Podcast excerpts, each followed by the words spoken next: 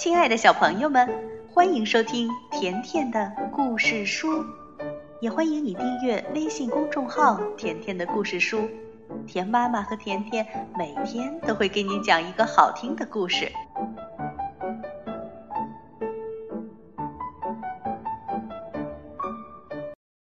稀里呼噜历险记》第二集：大狼叼走了稀里呼噜。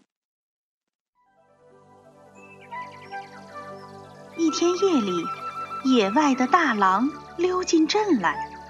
他虽然带着心爱的猎枪，但还是蹑手蹑脚，十分小心。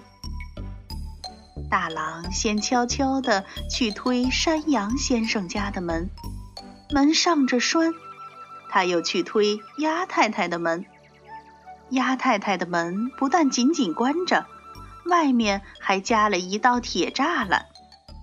狼先生摸到冰凉的铁条上，不由得生气地想：“哼，就像他们的肉特别香似的，一股子骚气，请我吃，我还不吃呢。”大狼先生来到第三家，这一家的门轻轻一推就开了。大狼侧着耳朵听了听。里面房间传出一片打呼噜的声音。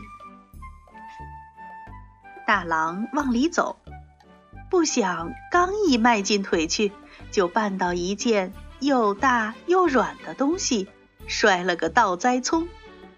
他的嘴巴狠狠地戳在地上，连枪都差点撒手扔出去。大狼先生摸摸鼻子。觉得很疼，可是他爬起来仔细看了看，立刻又高兴了。原来，原来不是什么埋伏，是一头大猪。这家伙可真肥呀！原来那是躺在地上的猪爸爸。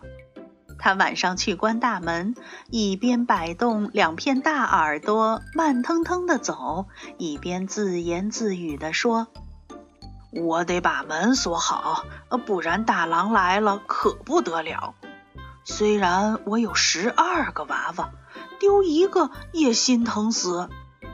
哎，我今天太忙，太费脑筋，总共才睡了十八个钟头，困死了。”哦哦！猪爸爸唠唠叨叨往门那儿走，可是刚走到门旁，就一头倒在地上，呼呼的睡着了。他的睡眠一向很好，从来用不着吃安定什么的。尽管他被大狼撞了一下子。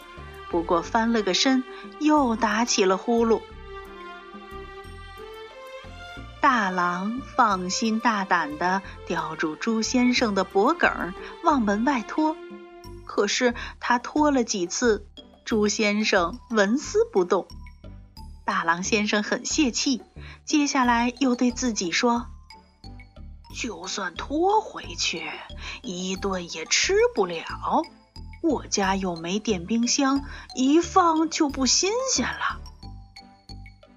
于是大狼走进屋里去拖猪太太，还是拖不动。他劝自己说：“这位太太的皮衣一拖老长，跟橡胶似的。我那三个孩子呀，牙还没长齐，嚼得烂吗？吃下去准得消化不良。”大狼先生决定不贪心，只拖走个小的。他从十二个猪崽子里挑选了一个最肥的，叼住脖子从敞开的大门跑了出去。